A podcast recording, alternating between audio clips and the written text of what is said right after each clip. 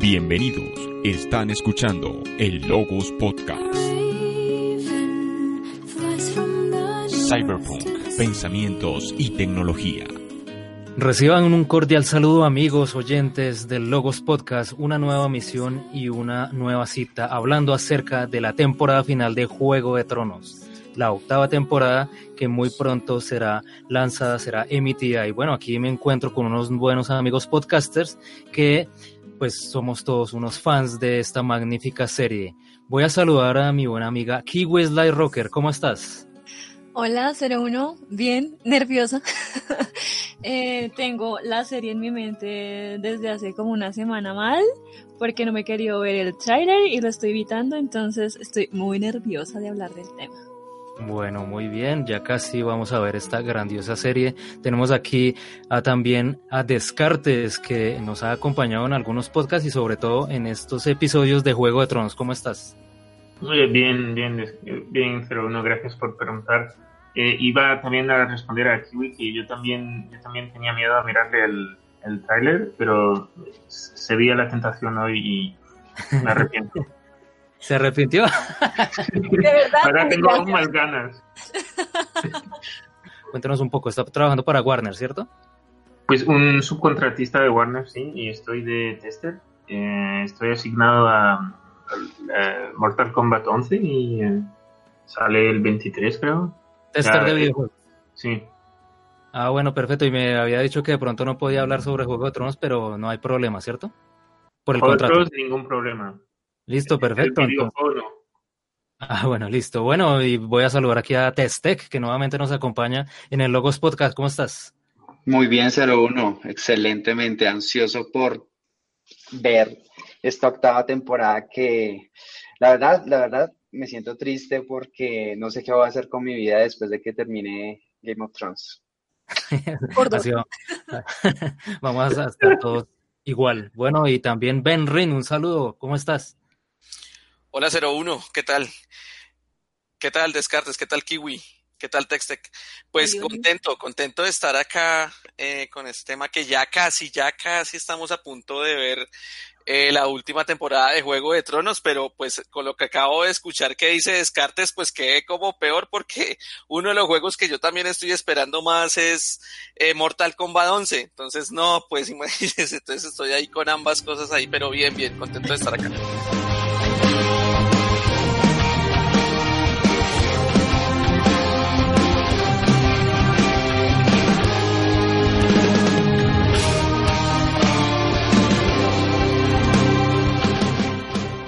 Logos.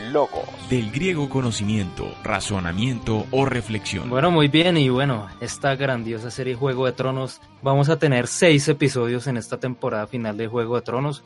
Aparentemente se ve corta con respecto a las temporadas anteriores, pero pues va a tener una duración por episodio bastante larga.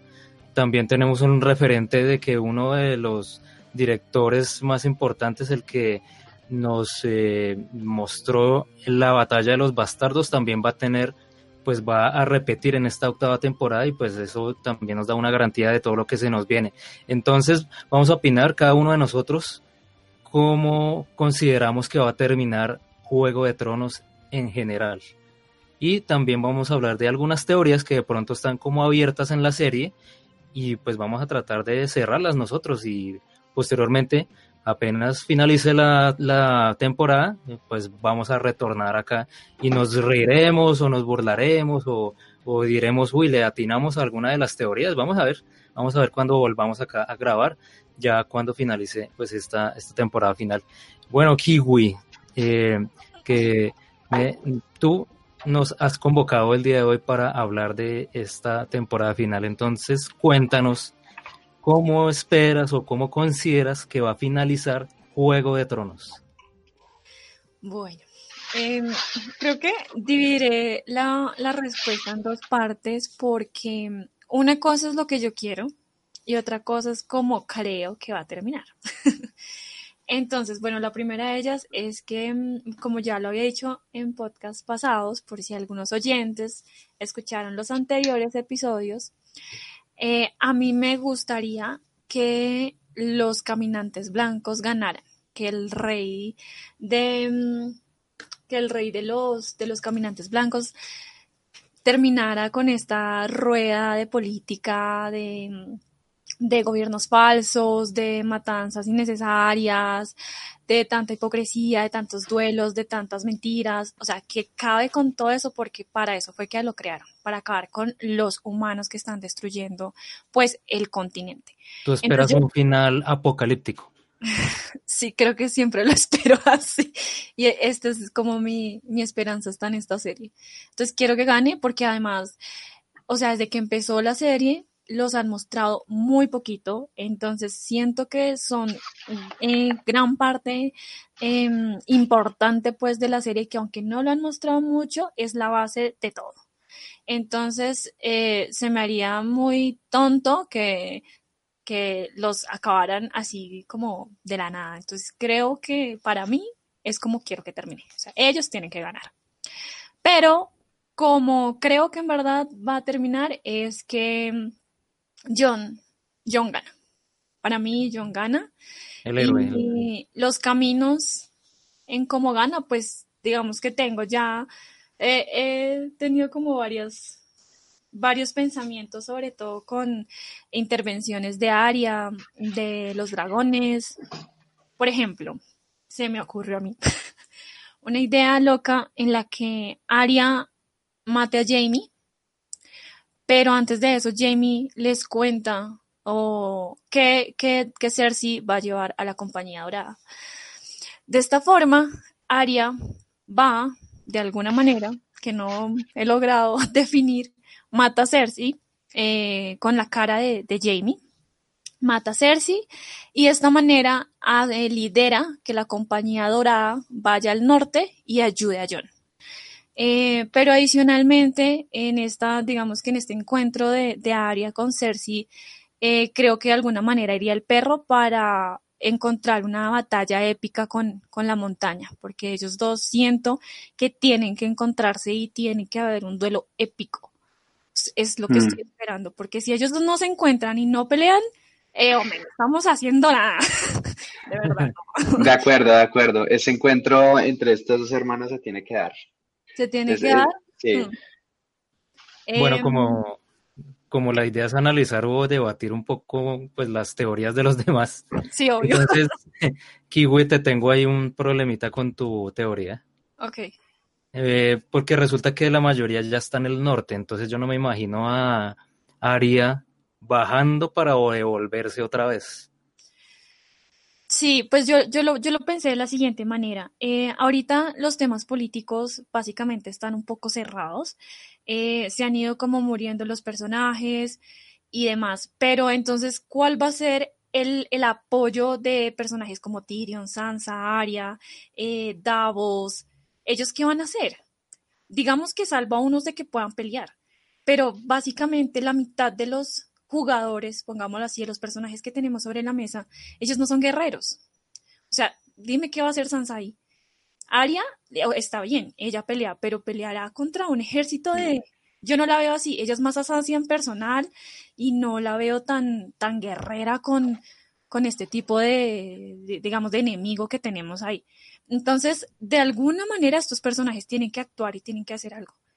Pero mira que, que Sansa tuvo unos, fue determinante en el combate que tuvo eh, Jon Snow con el otro, ay, se me va el nombre, con el otro, con. Ramsay. sí, entonces realmente Samsa, Samsa es, es una dirigente, eh, pero no necesita ser una guerrera para intervenir en las guerras. Y yo, yo sí creo que Samsa, o sea, va a tener ahí una influencia fuerte también. Sí, por eso yo llevo un poquito la estrategia al sur, porque, ok, ellos están pensando en que tienen que ganar la guerra, pero posteriormente, o sea, en, hipotético caso donde la ganen, sin ayuda de, de un ejército más, eh, que se tendrán que volver a ganarle a Cersei. ¿Por qué no dar un paso adelante y miramos cómo le ganamos? Además que tenemos este poder, uno de Arya, dos de Bran, porque Bran creo que no lo mostraron mucho, pero el poder de Bran es importantísimo. El uno tiene respuestas y dos tiene que usarlas. de alguna manera, aunque ahorita se vea como el chico serio, el que no va a participar, pero es, es también en estas acciones políticas, porque en la guerra, en el combate, él cómo va, a ayudar. Y es que con los, con los caminantes no se va a discutir, es, es a la batalla cuerpo a cuerpo. Entonces, no sé, o sea, todos estos personajes políticos, inteligentes, estrategas, los veo más en cómo vamos a solucionar el tema de Cersei hacia el sur. Porque, ok, ellos llegan a pelear y si se mueren todos, ¿qué es la estrategia que está queriendo o que está pensando Cersei? Yo dejo que ellos se maten en el norte y si ganan, bien, pero llegan súper debilitados. Dos, si pierden, estoy acá para recibirlos y me voy contra lo que sea. Pero como ella dijo, en el juego de, tronos ganas o mueres, pero ya no está en término intermedio. Pero yo tengo ahí una duda que la verdad no recuerdo. ¿Qué tantos ejércitos tiene Cersei? O sea, bueno, yo recuerdo que, eh, que habían dicho en el podcast anterior que Cersei había acabado incluso hasta con, hasta con los aliados. Pero entonces yo la verdad es que no recuerdo tanto qué ejércitos tiene Cersei. Bueno, y aquí para ayudarnos un poco, Descartes, ¿qué tantos ejércitos tiene Cersei? Pues a propiamente hablar no tiene ningún ejército, tiene una compañía mercenaria que es la Compañía Dorada, eh, que son, eh, son 20.000 y tiene también un, todo eh, toda la flota de, de, las Islas de Hierro. Esos no sé cuántos son, pero o sea, propiamente hablar de los Lannister no tiene ninguno. Ah, bueno, perfecto.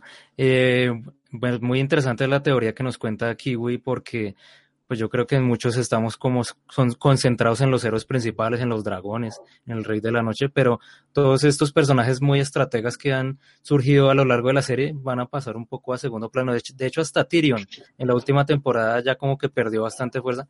Entonces vamos a ver cómo cada uno de estos personajes, que son muchísimos, son bastantes, pues van a tener pues una conclusión importante. Testek sus teorías acerca de cómo va a terminar Juego de Tronos. Cuéntenos un poco. Listo, no, pues yo veo en el trono a Tyrion. Ustedes de acuerdo, de, de, acuerdo. De, que van a, van a ver, específicamente se van a concentrar dos batallas en toda la octava temporada, ¿no?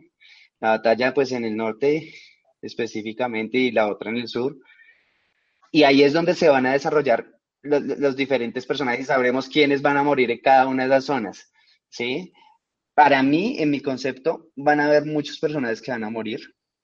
Eh, entre esos el perro. El perro es un personaje que yo sé que va, va, va a morir de una manera heroica, salvando a alguien. Eh, y específicamente Sansa va a estar también llorando un poco por esta muerte, es lo que yo me imagino. Tyrion va a quedar, por lo, lo, lo que dices, es el, no tiene tanta participación. no tiene tanta participación. O sea, el enfrentamiento se van a dar, los, como lo dice Jess, cuerpo a cuerpo, y, van a sobrevivir los quienes no van a, participar tan activamente en estas batallas. ¿Sí? Fijo, Sansa va a quedar viva también, y Tyrion. Son los que considero que van a quedar en el trono. Eh, Daenerys, eh, Daenerys también va a quedar, considero que va a quedar viva. Eh, pues eh, de los Stark, específicamente solo considero que va a quedar Sansa. Arya también va a quedar viva para mí. Bran, Bran va a quedar como el sabio, el sabio de, de, de, pues, pues de, todo el reino. Y ya, eso pues a grosso modo como lo que yo, yo percibo eh, específicamente si van a morir, van a matar a todos los caminantes blancos, o sea, la victoria va a ser para los humanos. Y es más o menos lo que yo, yo creo que va a pasar. Vea, muy interesante porque prácticamente vamos a hacer es como un checklist, ¿no? Entonces tenemos toda una gama de personajes bastante amplia. Entonces vamos a ver quiénes eh, van cayendo en el norte, quiénes los sobrevivientes, cómo van bajando hacia King's Landing, como unir fuerzas finalmente y, vamos a ver esas muertes heroicas también. Todo el mundo tiene pues unas ideas de quiénes van a caer de una manera pues épica y es como esa evolución de los personajes, muchos de ellos que han sufrido como Tyrion, eh, otros que se van a reivindicar como por ejemplo Jamie Lannister, como el perro que ya lo mencionó Testek eh, todo lo que ha vivido Daenerys Targaryen a lo largo de la serie, que sin duda pues ha sido tremendo ese, proceso, esa evolución. Pues también vimos a Jon Snow pues caer después de todo lo que luchó para unir pues eh, estos, estos enemigos que eran los, la Guardia Nocturna y los salvajes. Entonces, hemos visto muchos procesos, hemos visto muchos personajes que han cambiado a lo largo de la serie y va a ser bastante emotivo cuando algunos de ellos caigan. Vamos a ver nuestras lágrimas ahí caer, descender. Eh, Descartes. Olvidé, olvidé un momento, un momento. Olvidé comentarles que también para millones no va a morir. bueno, clarísimo. un aporte importante. Listo. Descartes. ¿Cómo va a terminar Juego de Tronos? Usted que también es un mega fan de esta serie. Pues eh, la verdad tengo muchas, muchos eh, pedacitos de teorías, pero leí una en Reddit el otro día que me encantó, que se las voy a compartir. Es, va de la siguiente forma. Como decía Textec, va a haber dos batallas muy importantes. Va, va, a haber la batalla del norte y la batalla contra Cersei. Y en esa teoría decían que el, caminante blanco que capturó al dragón no muerto se va a ir hacia King's Landing y va a convertir a toda la ciudad en zombies. O sea que va a sacrificar su ejército y va, a convertir a un millón o más de personas. Eso sí que es muy valioso. Pónganse que, pónganse que todo el mundo en em, Sao Paulo, que es la ciudad más poblada de, América Latina, se convierta en, se convierta en zombies de, de un golpe así. O sea, es así de brutal y de importante. Es, es, esa ciudad tiene el doble de Bogotá de población, para que se hagan una idea. O sea, eso para empezar, brutal. Después, otra. Sí, de, Descartes, esa sería una de las teorías que usted ha visto en internet, pero usted, propiamente usted, ¿cómo cree que va a terminar Juego de Tronos? Mal. Muy mal. Porque sí, pues en internet hay muchas teorías y pues hemos hablado acá internamente que... Pues, esta pregunta me hace recordar una escena, creo que era de la temporada 4, cuando está eh, Ramsey eh, torturando a Theon y dice que si, si, usted cree que va a terminar bien es que no está prestando atención. Pero, perdón, repítelo nuevamente. Si usted cree que va a terminar bien, ¿qué? Es que usted no ha estado prestando atención y justo después le corta, le corta el miembro. Ah. que si lo que pase lo que pase, van a haber lágrimas y gritos. Otra, otra teoría, pues dentro de la teoría esta gigantesca que leí en Reddit, había otra parte que era muy interesante, que era que hay una, pues Cersei creo que era al principio de la temporada 5, tiene, tiene una, un flashback en, en el cual es jovencita y tiene una, eh, profecía que se le hace a ella sobre su futuro y dentro de esa profecía dice que Cersei la va a matar su hermano, la va a estrangular precisamente. Entonces, la duda de verdad es quién la va a matar. ¿Será más bien Tyrion? ¿Será más bien Jaime? Yo creería que Jaime le, iría, iría bien porque, como, como se ve al final de la temporada 7, se ha, se ha como emancipado de su relación tóxica con Cersei. Cersei. y eh, sería una buena conclusión a su arco redentor, porque desde el principio de la serie, pues al principio era un personaje terrible. De hecho, es por su culpa que se, quedó Bran como un, parapléjico, pero desde que, desde que cortaron la mano, como que se, se intenta comportar de forma mejor y creo que sería un fin eh, apropiado. Totalmente de acuerdo, totalmente de acuerdo con Descartes. Para mí Jamie va a quedar vivo y me gusta mucho esa, teoría de que él mismo asesina a la hermana. la hermana, la hermana amante, sí, sería genial.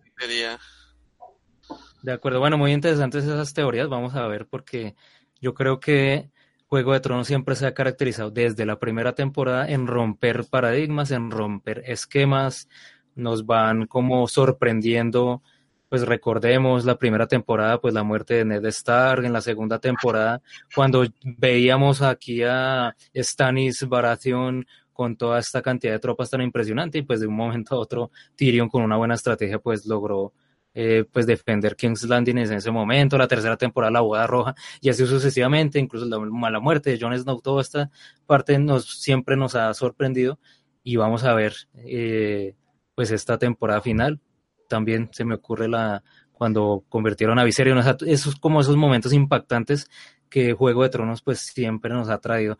¿Y qué más momentos impactantes nos va a traer? Benrin, cuéntenos esas teorías o esos análisis que usted ha hecho de cómo va a terminar Juego de Tronos.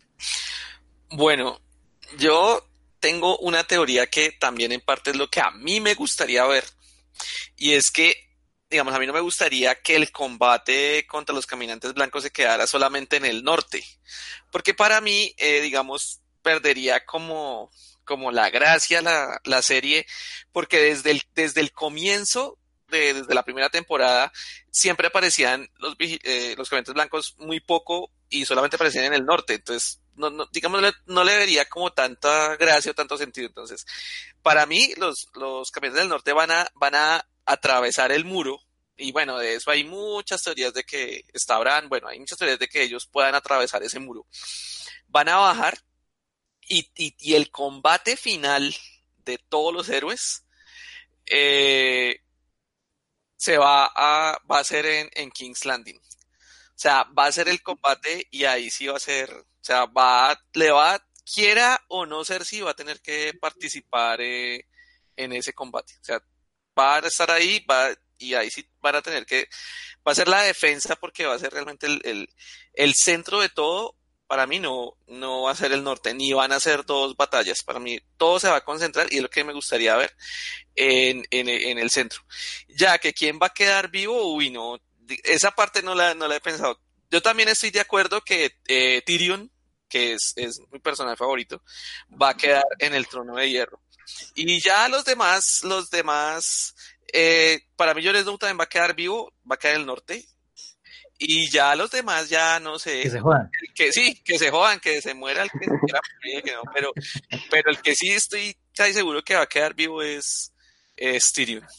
Estoy de acuerdo. Yo estoy de acuerdo en, el en, con Textec y con Ben Ring en cuanto a que Tyrion va a quedar vivo, pero además con Textec que pueda quedar en el trono. Si bien yo creo que John va a ganar, y aunque sea Targaryen, John no tiene la ambición de quedarse en el trono de hierro. Jon es rey del norte. Y creo que es mejor, la mejor persona que puede quedar revisando acá la lista de, posibles candidatos, creo que el, mejor personaje para ser el rey es Tyrion, acompañado de los consejeros que ya estaban, Varys, que finalmente él siempre estuvo con el pueblo, no con el rey, no con el que gobernara, con el pueblo. Entonces creo que Tyrion y, Varys pero Varys, muere, Varys muere. Uf, eso sí lo puedo estar anotando acá. Varys muere. No, yo muere. Uf, Varys. Está, más que, está más que cantado. Ay, de los personajes que yo más tengo en el corazón es Varys. En verdad, me encanta. después de ser, porque a mí me encanta ser, pero Varys me encanta. Ay, no a, mí sé. me, a mí siempre me cayó mal. A mí también me cae mal. Ni siquiera Ay, sé por qué, no. pero me cae mal. Ay, Pues es que lo que pasa es que Varys, a diferencia de Meñique, Fin- eh, Littlefinger, pues Varys siempre ha sido pues una estratega, eh, perdón, una estratega, pero en el sentido de apoyar más a la ciudad Exacto. como a la, a la gente, al pueblo, sin importar el gobernante de turno. Entonces, Eso él, él- él es un poco diferente a diferencia de Littlefinger, que sí pensaba en sí mismo y bueno, en el poder y todo ese tema, y bueno, ya sabemos cómo terminó. Y recuerdo Entonces, que hay conversaciones, sí. ay, qué pena, qué pena hacer uno. Y no, recuerdo sí, que bueno, hay conversaciones muy interesantes de Varys. Hay conversaciones, o sea, uno podría reunir esas conversaciones de Varys, volverlas a, a ver todas, porque esas conversaciones que tiene el man son muy bacanas. Eso sí. correcto. Entonces, bueno, mi, ahora voy yo, voy con mi, mi teoría de cómo va a finalizar el juego. No, no. Johan, no, usted no opina, no, señor. Es Johan, no, seguro. Ah, 20 años evitando que todo el mundo le diga así.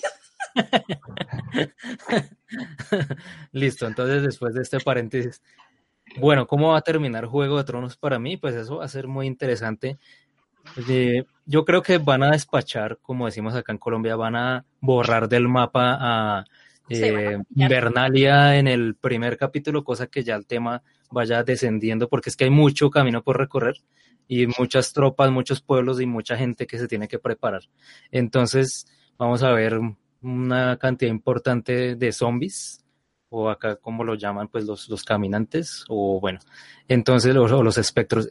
Vamos a ver eh, unir fuerzas entre Cersei y pues las personas del norte, los sobrevivientes. A mí siempre me ha causado curiosidad que todo el mundo se concentra en los siete reinos, pero resulta que al, otro lado hay todo un terreno que como si los caminantes blancos no pudieran llegar allá, ¿no? Pero bueno, eso es un paréntesis que, que siempre me ha causado curiosidad, porque allá hay todo un continente, esos bastante grande por conquistar, digamos, en el caso hipotético, como decía la teoría de Kiwi, que el rey de la noche pues conquiste, pero es que todavía hay otro continente por, por mirarlo. Y sobre, por ejemplo, una, una, pregunta que me surge, ¿cómo van a destruir al rey de la noche? Entonces vamos a ver qué opinan ustedes, Kiwi, ¿cómo van a destruir finalmente o, o tal vez quede de pronto vivo pues para un, un, otros 10.000 años que vuelva a aparecer? ¿Cómo van a destruir al rey de la noche? Bueno, pues inicialmente está la teoría de Azor Ahai que aparezca, que para mí en este momento, recordando un poco el, objetivo de Melisandre, que era eh, apoyar a ese príncipe prometido que es Azor Ahai, la vuelta de él, llegamos a la conclusión pues que es John, ¿no? bueno, yo llegué a la conclusión de que es John, igual que él, por eso lo revivió y toda la cosa. Pero a mí se me hace que eh, Brickton, eh, Darion tiene un papel muy importante y no por nada lo han revivido seis veces. Correcto. Ahora, pensamos lo mismo, sí. Aunque sean bastantes eh, caminantes, bueno, espectros, también están los caminantes blancos, pues que son los de ojos azules, que supuestamente son los convertidos cuando están vivos. Y realmente siento yo que si se hace una buena estrategia de guerra, no es difícil vencerlos. ¿Por qué? Pues porque si tú vences a un caminante blanco, destruyes a todos los que él convirtió. Entonces, se me hace que toda la masa se convierte en arena, rápido. Pero hay que, hay que vencerlos. Entonces, yo creo que, que así como tan difícil, pues tampoco es que sea. Sí, o sea, es difícil, es muy difícil. Pero creo que generan una buena estrategia yéndose que los grandes guerreros ataquen solamente a los caminantes blancos, se me hace que, los podrían destruir. Y creo que el que destruiría al caminante, al rey de la noche, sería Beric Dondarrion. Con la ayuda, no sé cómo, pero he pensado mucho por qué Melisandre se fue a Volantis y creo que ella va a llegar con una ayuda. Y esa ayuda va a ser para Beric, Dondarrion.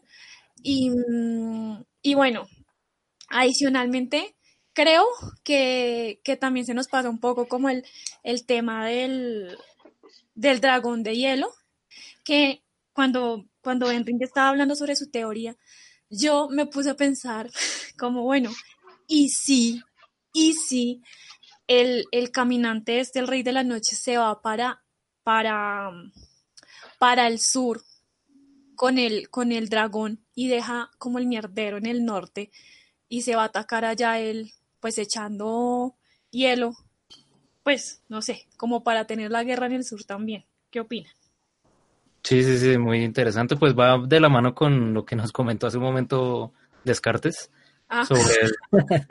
Ah, voy, a, voy a, comentar algo. Apagué el, audio porque no quiero saber teorías de ningún foro internacional, ni global, ni nada. qué curioso que coincidió. Lo más que pueda.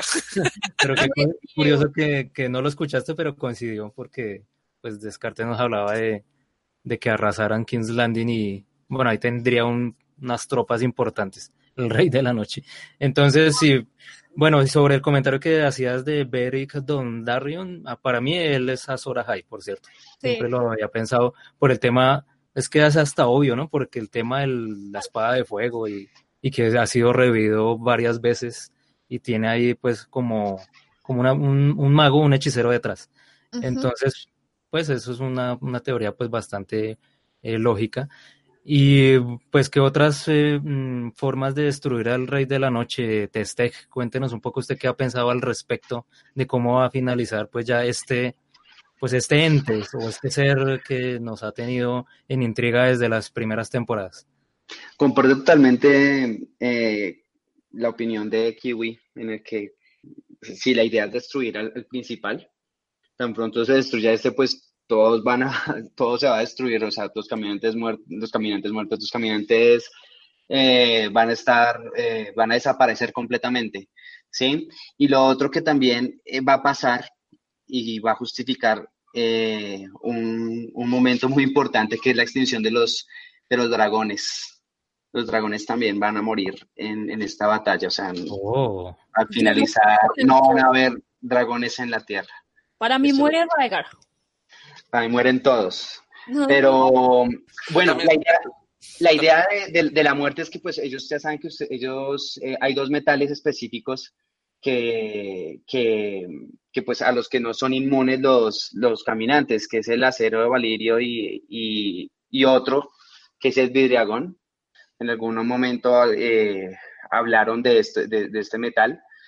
Ah, ya hay algunas herramientas o algunos, algunas armas ya eh, pulidas con Valirio, pues seguramente una de ellas va al corazón del, del, del caminante principal y, y, ya va a desaparecer. Ese es mi... Sí, sí, sí, perfecto. Muy, muy interesante estas teorías. ¿Kiwi llorarías por la muerte de todos los dragones? Pues, que te dijeras, muy, muy posible, muy posible, porque de hecho, eh, recuerdo que el día que me dieron ganas de ver la serie fue porque vi un, un meme de Daenerys, no era un meme, era una imagen de Daenerys con los tres dragones y yo, joder, esta serie tiene dragones y yo, ¿por qué me estoy perdiendo?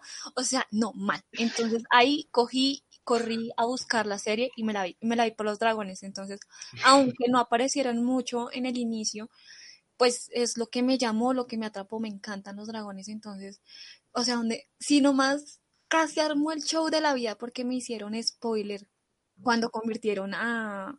¿A Viserion? A Viserion. Ahora imagínate. No, o sea, de verdad que sí me dolería muchísimo. Yo, yo espero, no, no con ganas de que pase, pero sí que muera Raegar pero no que muera Drogon. O sea, no, no, por favor, no. bueno, vamos a ver con qué nos van a sorprender aquí los guionistas de, de, esta serie de Juego de Tronos. Y también hay un personaje supremamente importante, pues hemos hablado de los dragones, de los caminantes blancos, pero Descartes, ¿qué papel va a desempeñar Baran finalmente? con sus visiones del pasado, que le va a contar entonces la verdad a Jon Snow, eh, Cuéntenos un poco su opinión acerca de este cuervo de tres ojos. Pues le voy a responder, pero primero me, gustaría comentar sobre lo de Azor Ahai, porque una de sus características principales es que para eh, matar al rey de la noche tiene que Azor Ahai forjar un arma, eh, una espada, y para forjar esa espada tiene que templarla en el corazón de su amor de, de toda la vida. O sea que, es verdad. No creo que sea Beric Dondarrion por esa razón.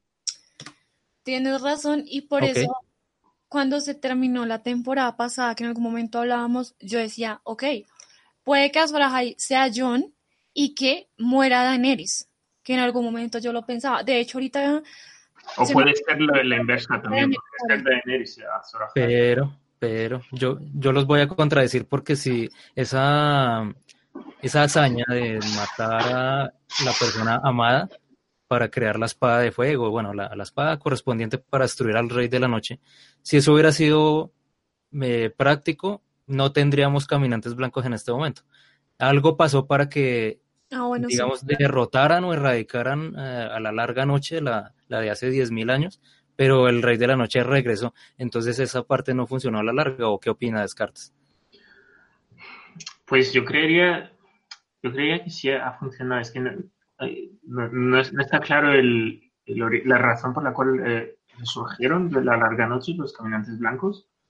Sí, hay una gran parte de misterio de que no está explicada, pero para eh, poner un poco de luz en ese asunto, yo creo que Sam va a ser muy importante en la citadela. Por las investigaciones que ha realizado. ok, ok. Listo, y, el cuervo, pues hablando de ese ¿Y el, pues cuervo de tres ojos? Eh, el cuervo de tres ojos yo lo, eh, yo lo veo, yo lo entiendo como un eh, caminante blanco que está al lado de los humanos, porque tiene poderes extrasensoriales, como han visto. Pues diría que el mejor ejemplo y el más triste también es la, la escena de la muerte de Hodor. Muy buena. Pero... Pues,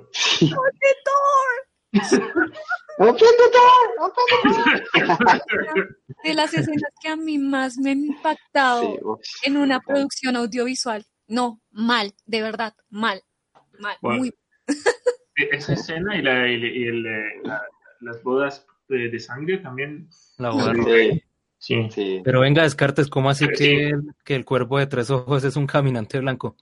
No, eh, que- que no, me, no, no me expresé bien. Lo que quería decir es que tiene poderes equivalentes. Ah, ok, es ok. como De acuerdo.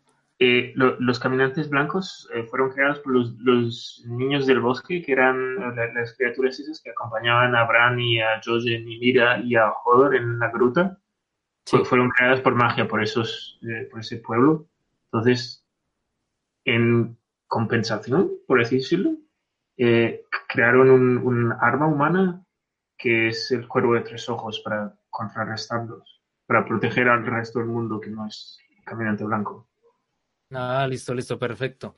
Y bueno, eh, bueno, hemos hablado entonces de todo un poco y ya hemos eh, eh, también tocado el tema de todas esas, estas teorías, de todos estos aspectos que nos ha abierto la serie a lo largo de todas estas temporadas y que algunos temas quedan por cerrar. También hay que mencionar, por ejemplo, a, pues la relación entre pues nuestros protagonistas. Hemos hablado de guerras, de batallas, de, de cómo matan, quién muere, pero la parte romántica pues va a estar ahí inevitablemente. Entonces, el tema de el tema de Jon Snow que ahora es Aegon Targaryen y Daenerys que es la tía. Entonces, pues le pregunto aquí al, al más antirromántico del grupo, eh, Ben Rin, ¿cómo va a terminar? ¿Cómo va a terminar esta relación entre, entre estos, eh, entre la tía y el sobrino? ¿A usted qué opina al respecto? No, la verdad es que no sé. No, no sé, es que es que ese tema es como lo que menos he pensado. Como que no, no, no, no sé. Ese tema no, no, no, la verdad es que no, no me interesaba, no me ha interesado mucho en la serie. Listo, Nets, Testec, ¿cómo va a terminar la relación entre Aegor Targaryen, que es Jon Snow, y la tía Daenerys Targaryen? Mm. Pues, lo, como lo comenté, eh, efectivamente, para mí no van a terminar juntos, va, va a quedar viva Daenerys. Y me gusta, aunque me gusta mucho lo, lo que, lo que me comenta Kiwi respecto a que eh, Jon Snow va a pues, liderar el, el Reino del Norte, pues porque le corresponde y, siente mucha afinidad pues con esta, con esta zona. Pero pues para mí igual creo que él va a morir, entonces no, no, no va a terminar en nada. Para mí es, es la relación queda finiquitada. Bueno, muy interesante. Bueno, no sé si mencionar algo del tráiler, porque como acá los presentes, algunos no lo han visto. Yo no lo he visto Hoy yo estaba como... y no me interesa verlo. Que se tapen los oídos. Yo no lo quería. Y hoy dije como, me está picando ya el gusanito, lo quiero ver, lo quiero ver, y porque varias personas me han dicho como, no, no tiene spoilers, no sé qué. Y yo confío en las producciones de Game of Thrones porque me ha parecido que, que los trailers han sido buenos, que los teasers son buenos, pero, pero prefiero contenerme, voy a, voy a contenerme igual. O sea, el, el hype lo tengo, simplemente porque soy fan de la serie, porque me muero por verlo y no necesito como el tráiler para aumentar mi hype, o si no después, ¿quién me aguanta en redes sociales, marica? O sea, no, no hay chance, no hay chance. No lo voy a ver, ya, no más. Bueno, entonces listo, omitiendo entonces el tema de los trailers, vamos a ver entonces esta temporada ese choque entre el hielo y el fuego, pues sabemos los caminantes blancos van a arrasar pues con el norte, pero entonces yo me imagino pues un poco más rojo el tema de, de King's Landing, por el tema del fuego y la- las tropas doradas, ese tema de, de los colores, ya hablando un poco del aspecto visual y siendo coherentes con lo que el autor o la serie nos ha querido plantear, que es la canción entre el hielo y el fuego. Entonces vamos a ver. Eh, hay mucho hype, hay mucha emotividad en torno a esta serie. Incluso hay odios, hay personas que pues nos han cogido un poco de fastidio, un poco de, de no sé cómo decirlo, que como nos hemos vuelto tan fanboys de esta serie y nos hemos vuelto como e- evangelizadores a la larga, entonces hay muchas serie, muchas personas, perdón, que les están cogiendo un poco de fastidio, pero bueno, nosotros que somos, o sea, eh, dime, dime, Ki- Kiwi. Que se lo pierdan porque, o sea, son capaces de recomendar series, o sea, yo no estoy diciendo que sea un bodrio, que sea malo, pero Breaking Bad, eh, Prison Break, o sea, en verdad son capaces de verse esa serie sino Game of Thrones, no, como en mierda, de verdad, o sea, hay derecho, esto es la mejor serie de los tiempos. Eso, eso yo creo que voy a recortar ese fragmento para algún intro de futuros podcasts. Lo dijo con un sentimiento. Pero sí, sí, muy, muy importante. Bueno, eso, eso es por ahí para futuros podcasts. Listo, bueno, entonces, ¿qué otras teorías o qué otros comentarios quieren hacer? Entonces ya para empezar a concretar esta, este, este podcast de cómo consideramos que va a terminar Juego de Tronos. Descartes. ¿Qué otras ideas de pronto tienen por ahí que no sean de los foros, como ya dijo Kiwi, sino sus Oh, comentarios personales sobre esta temporada final? Pues una, una- uno de los em, arcos narrativos que me gustaría eh, ver terminarse de, pues, o sea, que no, no quede en un limbo así es, em, eh, pues, eh, como, como lo mencionamos anteriormente, lo- lo, eh, eh, el duelo entre los hermanos Clegane, pero también me gustaría saber qué es lo que pasa entre la, que si se van a, a poner en pareja en eh, Brienne of Tarth y eh, Tormund. Tormund, el salvaje. ¿Qué, qué será también de Jorah? Porque ahora que está, pues, que están en una relación de, de, de Daenerys y Jon, pues, ¿qué, qué- qué va a ser de él? Que si, si, si- si se va a aguantar los celos o no. Pues va a ser ¿Qué el padrino. de- ser Bron? Pues, básicamente me, me interesa saber qué es de todos los personajes secundarios, para resumir. Y yo estaba pensando lo mismo un poco, ¿qué pasó con Sion y con la hermana, con Yara? Porque ella finalmente la capturaron, pero, pero pues no, no pasó nada, o sea, como que no la mataron como, como a estas viejas de la arena, porque siempre se me olvida, las Martel, pero, pero pues la tienen capturada. Ya sabemos que, mm, Es que verdad, es una buena pregunta. el tío está, ¿cómo se llama el tío? ¿Ion? No me acuerdo el nombre. Eon Greyjoy, sí. Eon, Eon. Euron, Euron, Euron. Tienes razón, sí. él, él se fue entonces ya por la compañía. De verdad, estoy súper intrigada de ver a la compañía, a la compañía dorada. Súper intrigada. Porque igual, no hemos hab- hablado tampoco mucho de Cersei. Y, a mí me encanta Cersei. O sea, desde, yo creo que desde la segunda, tercera temporada me fascina el personaje. Porque es un personaje bien hecho. Me parece que es bien hecho. Es, para mí, pues considero yo que es una excelente estratega, políticamente hablando sabe manejar lo que tiene y sabe lo que quiere. Es una persona ambiciosa que sabe cuáles son sus metas y que las tiene claras para lograrlas y ha logrado muchas, entonces me gusta mucho. Además porque ella también tiene, digamos que un papel importante mágico, por decirlo así, que es eh, la, la predicción que le hizo la bruja cuando era adolescente, donde le decía que, ok, ya murieron sus tres hijos, pero falta que la mate, ella usa un término eh, en otro. Y, y se supone que es el hermano el que la va a matar, por eso también llegué como a la conclusión un poco de que Arya convertida en Jamie va a matar a, a Cersei, pero pues yo espero que Cersei dure, o sea, que no sea como tres capítulos y la acabamos, no, porque Cersei merece una muerte digna. la amo, Cersei. ¿Qué, qué es una muerte digna para ti? ¿Cómo sería Eh, una muerte digna para él? Una muerte digna para Cersei, que la, que la mate Jamie. Sí, para es que eso es lo que uno dice. Porque es el amor de su vida, es como la persona que más la conoce y el que realmente sabe que ella debe morir y no como, a ver, no como el odio que le tiene un Stark, que le tiene Sansa, por ejemplo, sino de ese amor, cómo pasó a ese odio en un minuto, a ese, a esa decepción, no sé, o sea, me parece que, que Jamie abrió los ojos y también es un personaje que me encanta porque se le vio la evolución, ¿no? Del primer capítulo en el que lo vemos intentando matar a un niño de 10 años, ahora cómo, cómo piensa ya también un poco más sentando cabeza de que las cosas pues no deben ser así. Y, y se dio cuenta de que, de que él es bueno, de que en el fondo él es bueno, igual que el perro un poco, el perro también ha tenido una evolución en su personaje bien interesante porque sí, es muy bueno. porque él finalmente no tenía un, un objetivo en la vida. ¿Cuál era el objetivo del perro? Seguir las órdenes de, del, hijo del rey, del rey. Entonces ya está buscando su camino y más o menos como que lo encontró y él en el fondo no era una persona mala. Simplemente no tenía un camino, una persona abandonada, sin guía. Ay, Dios mío, pobrecito.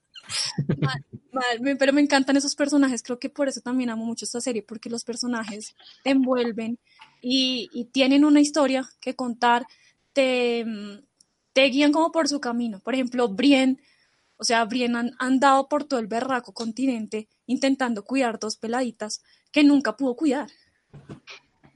Sí, sí, de acuerdo, de acuerdo. Si se dan cuenta, hay demasiadas historias, demasiados personajes y pues solo seis capítulos, ¿no? Pues lamentablemente. Sí. Vamos a ver, porque recordemos que incluso en la séptima trataron de, mejor dicho, acelerar de un momento a otro. Sireno, ¿no? Señor. Varys el sireno, ¿no? Varys el... Exacto, entonces cosas así, de, un momento a otro se teletransportan, bueno, eso ya va a ser habitual y me imagino que en la octava temporada pues va, van a recortar terrenos y van a ir al grano porque es que les toca, ya desde el punto de vista de la producción, desde el punto de vista de, pues, del guion, pues ya les toca acelerar el, tema. Exacto, entonces, y bueno, eh, nos queda Testec y Benrin, esas teorías o esos, esas opiniones finales sobre la última temporada de Juego de Tronos. Testec. Pues para mí, la, la, octava temporada es demasiado corta por, porque hemos, pues todos los espectadores nos hemos metido en las entrañas de cada uno de los personajes, ¿sí? Y cada personaje podría tener una historia grandísima. Por ejemplo, Tion, eh, este personaje, a mí es uno de los que más me ha marcado, todo lo que ha sufrido ese man. ¿Sí? Todo lo que ha sufrido y, cómo va a intervenir ahorita en las batallas eh, que se van a ver en la, en la, octava temporada. No sé de qué manera vaya, vaya a verse relacionado, ¿sí? Eh, de, qué bando se, se, se, va a involucrar realmente. Eh, el tema de, de, la batalla, pues es que se va a concentrar, por lo que yo veo, y las, las, las, los seis capítulos solo se van a concentrar muchos en cómo van a destruir a los caminantes blancos, pero para mí van a quedar muchísimos vacíos. O sea, no, no, ese tiempo no, no va a poder cubrir todo lo que quisiéramos saber de cada uno de los personajes principales y no principales, ¿sí? Porque yo creo que cada uno eh, mira ese aspecto de manera subjetiva, ¿sí? Para, para Kiwi eh, siente pasión por ciertos personajes, para Descartes otro, para mí otros, otros totalmente distintos, pero, para, pero son importantes para mí y yo sé que van a quedar vacíos. Seguramente yo esperaría es ¿Qué va a pasar después de esta temporada? ¿Será que más adelante pensarán en alguna película? Sí. Tienen previsto algún... cinco, series inspiradas de, esta serie principal. Los spin-off que llaman. Sí, exactamente, sí. Bueno, entonces estaremos esperando pues ansiosos porque sí hará falta. Y lo que dice también es 01, que quedan otros continentes por, por conocer, ¿no? Sí, claro. Aunque en ese continente, o sea, digamos, eh, el comentario que tú hiciste 01 de, de que si hay otro continente, porque los caminantes no, pues no migran para allá, ¿no? Y tengo entendido, de pronto Descartes, que tienes un poco más de conocimiento, me corregirás, pero toda la historia desde, desde que se crearon los caminantes fue en este continente, ¿cierto? Porque fueron los de, los de, precisamente los de Ciudades Libres los que vinieron a, a, colonizar, pues los que llegaron como a matar a todo el mundo, a dañar a los niños del bosque, los dejaron sin nada, que fueron los primeros hombres, y de ahí nacieron los caminantes. Entonces, de pronto, si los caminantes no han logrado derrotar a los humanos, a los, pues a los primeros hombres que fueron quienes, digamos, destruyeron el continente, pues para que se van al otro. Primero destruyamos a los humanos de este y luego ahí vemos si nos pasamos al otro. Digo yo, ¿no? Sí, sí, sí, de acuerdo. Yo, yo sigo insistiendo un poco en el, en el tema de, del cuervo de tres ojos porque si nos ponemos a analizar muchos de los eh, como quiebres de guion o sorpresas o como lo queramos llamar, pues Bran ha sido uno de los más importantes y yo sé que en esta temporada final nos va a dar una sorpresa tremenda, mejor dicho, el, el as bajo la manga de la octava temporada, pues va a ser con, con, con Bran. Vamos a ver qué... De las y- últimas teorías que yo leí que fue hace mucho Dime. tiempo. Sí. Em, una de ellas era que Bran era el, que el cuervo de los tres ojos era el caminante, el rey de la noche. Yo no estoy de acuerdo con la teoría, Sí, yo tampoco. pero pues eso es lo que dicen, ¿no? Y eh, pues de pronto que estaría un poco afín con el tema de que, de que tiene bastantes poderes, después de que tiene poderes mágicos similares. Pero no sé qué tanta relevancia le vayan a dar a esto. Ah, si solamente, pues no sé, es que no, no veo a Bran como en el tema, de pronto lo veo en, en un tema un poco más político que de guerra, pero porque también otros dicen que, que él va a volar un dragón, yo no estoy de acuerdo con eso, no creo que tenga el poder suficiente para Ya volar. no alcanza el tiempo, Kiwi, para que Bran ya Sí, monte no, un dragón. el man tira los dados y saca un éxito y necesita cinco, no creo, o sea, de verdad que Comentario, comentario friki de juego de rol, muy bien. sí, sí. Y bueno, Benrin, cuéntenos entonces qué más teorías nos queda por cerrar acá en Juego de Tronos. Bueno, a mí también, a mí también me da como ese miedo que decía hace un rato Textec de que van a, no les va a alcanzar esas, esos seis capítulos para cerrar todas las historias de la cantidad de personajes que hay. No, no olviden que son episodios dobles. es verdad. Sí, Van a ser de hora y veinte, ¿no? De hora y diez. pero de todas formas, así, así sean casi dobles, eh, no, no les va a alcanzar el tiempo. Entonces, pues esperaría a que en lo posible, pues que cerraran las historias obviamente. Y, o si no, pues que haya así una, una, una precuela o no sé cómo nombrarlo ahí, pues que cierren estos, estos temas. Y la muerte del Rey de la Noche para mí será eh, con Cristal de Dragón y para mí el que lo va a hacer es el perro. El perro es el que lo va a hacer. Era- Anótenlo por ahí, que va a ser el perro. Ese- o sea, se ha esperado tanto tiempo y tantas cosas ¿Pero el perro de quién? ¿El No perro de quién? Oigan, y. Ghost, Y, y, el, y hay un personaje que se, se habló hace un momento, pero se pasó muy rápido, y es el personaje de Sam.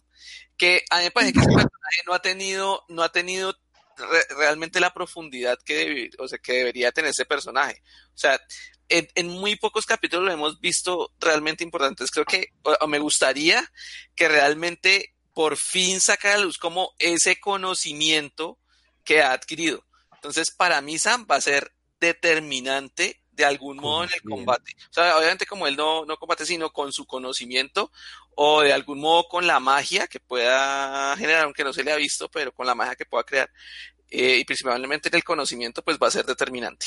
Eso ya es con lo que, con lo que finalizo.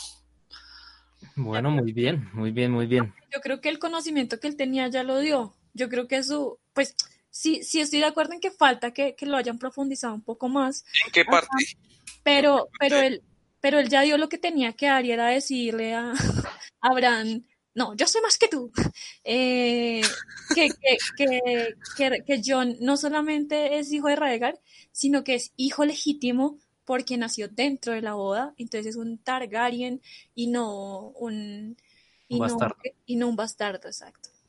Pero no sé, o sea, sería como muy novelesco, o sea, solamente todo el desarrollo del personaje para que fuera eso y ya, no sé. Parece No, como muy de Eh, disculpen, ¿en, en, en qué, ¿en qué temporada, más o menos, en qué capítulo se dio esa declaración? Que En quiero último- nuevamente. En el último capítulo, Sí, no, no, sí. Cuando Sam llegó a, a Winterfell se encontró con Bran y Bran le dijo que John, ya, que John era hijo de Lyanna y Rhaegar. Entonces dijo, ok, pero es un bastardo. Y entonces, entonces Sam le dijo, no, no, no, no. Rhaegar se, bueno, en, en otras palabras, se divorció de Elia Martell, así pudo casarse con, con Lyanna y tener el hijo. O sea que John es hijo legítimo Targaryen. Y Bran volvió a, al, al momento donde se casó Rhaegar y Lyanna, que fue tan bonito. Qué ternura. Bueno, sí, esto ha sido muy interesante. Muchas gracias, amigos, por estar en esta cita. Muchas gracias, Kiwi, por la convocatoria. Ah, Aquí hablando de, de qué esperamos de la temporada final de Juego de Tronos. Vamos a ver. ¿No? Cuando se acabe. cuando, exacto, cuando se acabe la temporada nos volveremos a reunir y trataremos de recordar todo lo que hablamos el día de hoy. Y acá vamos a ver qué tanto le atinamos a todas esas teorías. Yo estoy seguro que van a sacar algo que no hemos hablado el día de hoy. Y hablaremos de eso también. Entonces, tenemos una, una futura cita, una futura cita aquí en el Logos Podcast. Entonces, bueno, muchas gracias Descartes por participar en el día de hoy en este episodio. No, pues gracias por invitarme. Siempre es un placer eh, estar en el Logos Podcast. Y muy bien, Testec, nuevamente acá en el Logos Podcast, un saludo y muchas gracias. Gracias, 01, y a todos los oyentes. Espero que disfruten de este podcast. Perfecto, muy bien. Benrin, como siempre, acá en el Logos Podcast opinando de todos estos temas. Muchas gracias. Bueno, no, gracias a, a ustedes por haberme invitado a estar acá. Y bueno, eh, yo dejo que Kiwi Slide Rocker despida el podcast del día de hoy. Yo soy 01 y muchas gracias a todos ustedes. Entonces le doy el paso a Kiwi Slide Rocker. Chao. Eh, muchas gracias a todos por escucharnos. Un saludo a Alberto García que nos escribió en el chat de, la página de YouTube. Muchas gracias por tu comentario. Él dice que los caminantes ganan el futuro. Bien, Betico. Y bueno, nada, gracias por escucharnos y nos vemos en otro Logos Podcast. Muchas gracias a todos y chao.